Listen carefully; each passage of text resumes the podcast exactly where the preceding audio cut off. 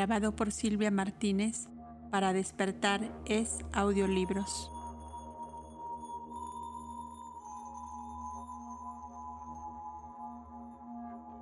Sección 16 sobre Quan Sin Yin y Quan Yin. Lo mismo que Avalokitesvara, Quan Sin Yin ha pasado por varias transformaciones pero es un error decir de él que es una invención moderna de los budistas del norte, pues ha sido conocido bajo otro nombre desde los tiempos más remotos. Enseña la doctrina secreta que aquel que es el primero en aparecer en la renovación será el último en venir antes de la reabsorción pralaya. Así, los lobos de todas las naciones, desde el Visvakarman bébico de los misterios hasta el Salvador de las naciones civilizadas presentes, son el verbo que existe en el principio, o el nuevo despertar de los poderes vivificadores de la naturaleza, con el absoluto único, nacido del fuego y del agua, antes de que estos se convirtiesen en elementos distintos. Él fue el hacedor el formador o modelador de todas las cosas. Sin Él nada hecho existía de lo que fue hecho. En Él estaba la vida y la vida era la luz de los hombres. Y finalmente puede llamarse lo que Él siempre ha sido, el alfa y el omega de la naturaleza manifestada. El gran dragón de la sabiduría ha nacido del fuego y del agua, y en el fuego y el agua todo será reabsorbido con Él.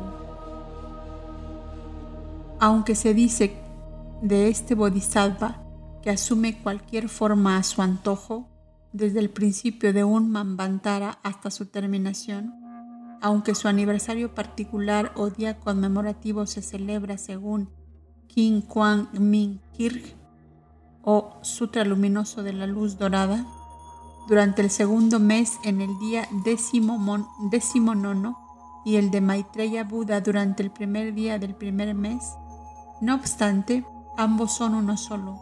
En la séptima raza, él aparecerá como Maitreya Buda, el último de los avataras y budas. Esta creencia y expectación son universales en todo el Oriente, solo que durante el Kali Yuga, nuestra época actual de oscuridad terriblemente materialista, la edad negra no es cuando puede aparecer un nuevo salvador de la humanidad Solo en los escritos místicos de algunos pseudo-ocultistas franceses, el Kali Yuga es Ayer de Oro.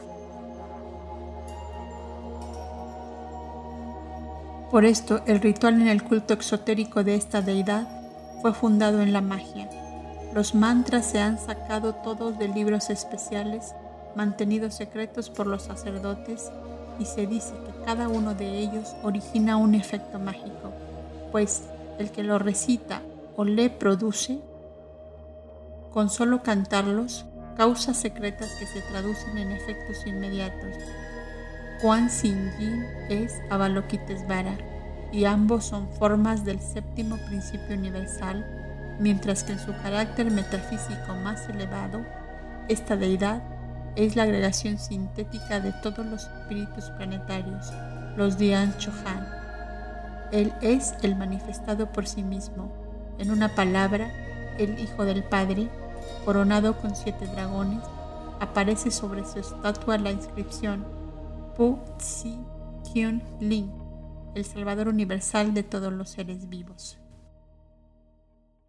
El nombre dado en el volumen arcaico de las estancias es, desde luego, enteramente distinto, pero Kuan Yin es un equivalente perfecto es un templo de Pu-To, la isla sagrada de los budistas en China. Está representado Kuan Xin flotando sobre una ave acuática negra, Kala Hansa, y vertiendo sobre las cabezas de los mortales el elixir de vida que al fluir se transforma en uno de los principales Yani Budas, el regente de una estrella llamada la estrella de salvación.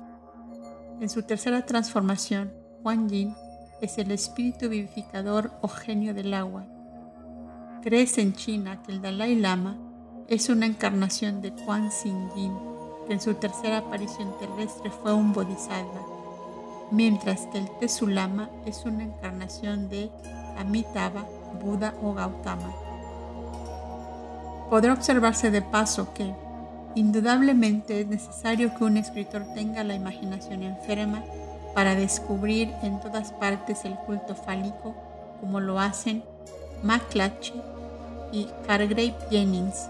El primero descubre los antiguos dioses fálicos representados bajo dos símbolos evidentes, el Quen o Yang, que es el membrum virile, y el Quan o Yin, el pudendum muliebre. Semejante versión resulta tanto más extraña cuanto que Quan Sin Yin Avalokitesvara y Quan Yin, además de ser ahora las deidades protectoras de los ascetas budistas, los yogis del Tíbet, son los dioses de la castidad y en su significado esotérico ni aun siquiera son lo que se supone en la versión del budismo de Mr. Rice Davids.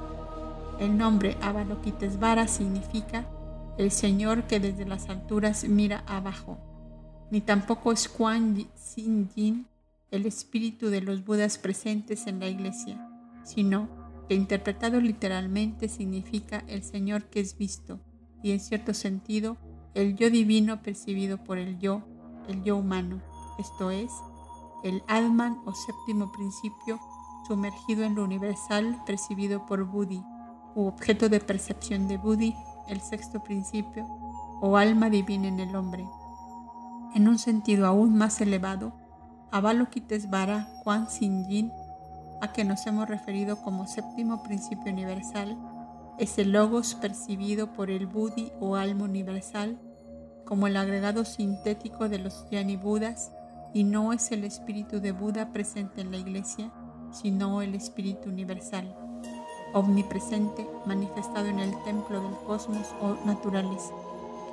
Esta etimología orientalística de Juan y de Yin corre parejas con la de Yogini, que según nos dice Mr. Hargrave Jennings, es una palabra sánscrita pronunciada yogi o soje en los dialectos equivalente a cena y exactamente igual a duti o dutika, es decir, una prostituta sagrada del templo a la que se rinde culto como yoni o sakti.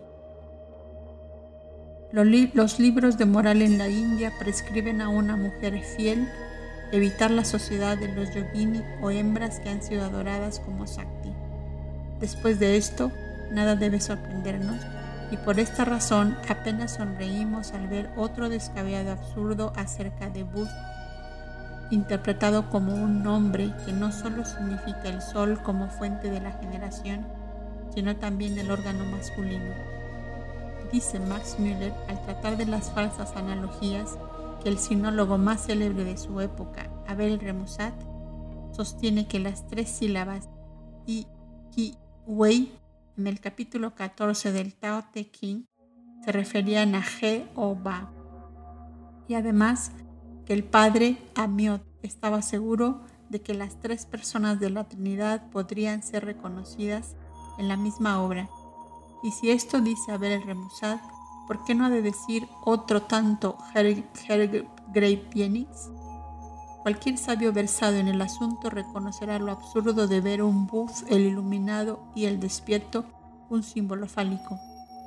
Kwari Sin Yin es, pues, místicamente el hijo idéntico a su padre, o el logos, el logos, el verbo.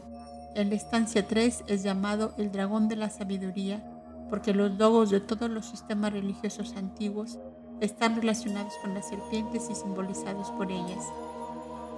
En el antiguo Egipto, el dios Nabkun, el que une los dobles, era representado como una serpiente sobre piernas humanas, bien con brazos o sin ellos. Era la luz astral reuniendo por medio de su potencia dual fisiológica y espiritual la mónada humano divina a su mónada puramente divina, el prototipo en el cielo o la naturaleza. Era el emblema de la resurrección en esta de Cristo para los sofitas y de Jehová en forma de la serpiente de bronce que curaba a los que la miraban. También para los templarios era la serpiente un emblema de Cristo, como se ve por el grado templario en la masonería. El símbolo de Nof, también Hom, o el alma del mundo, dice Champollion, está representado entre otras formas bajo la de una enorme serpiente sobre piernas humanas, siendo este reptil el emblema del buen genio y el verdadero Agato Daemon, es algunas veces barbudo. Este animal sagrado es idéntico pues a las serpientes de los sofitas y está representado en un gran número de piedras grabadas llamadas joyas gnósticas o basilideas. Aparece con varias cabezas humanas y animales, pero estas piedras siempre llevan inscrito el nombre Snobis. Este símbolo es idéntico a otro que según Jámblico o Champollion era llamado el primero de los dioses celestes, el dios Hermes o Mercurio para los griegos, a cuyo dios atribuye Hermes Trismegisto la invención de la magia y la primera iniciación de los hombres en la misma. Y Mercurio es Bud, la sabiduría, la iluminación o nuevo despertar en la ciencia divina. Para terminar, Quan Xin Yin y Quan Yin son los dos aspectos masculino y femenino del mismo principio en el cosmos.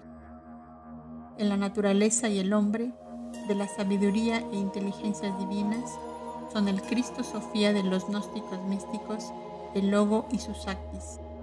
En su afán de que la expresión de algunos misterios no fuese jamás comprendida enteramente por el profano, los antiguos, sabiendo que nada podía conservarse en la memoria humana sin algún símbolo externo, han elegido las imágenes que con frecuencia nos parecen ridículas de los Kuan Yin para, recordar al hombre su origen y naturaleza interna. Sin embargo, las vírgenes o madonas como Miriñaque y los cristos con guantes blancos de cabritilla deben parecer al hombre imparcial mucho más absurdos que los Quan Sin Yin y Quan Yin vestidos de dragones. Lo subjetivo difícilmente puede expresarse por lo objetivo, por lo tanto, puesto que la fórmula simbólica intenta caracterizar aquello que está sobre el razonamiento científico y con frecuencia trasciende con mucho a nuestros intelectos, es necesario ir más allá de este intelecto en una forma u otra, o de lo contrario se borrará de la memoria humana.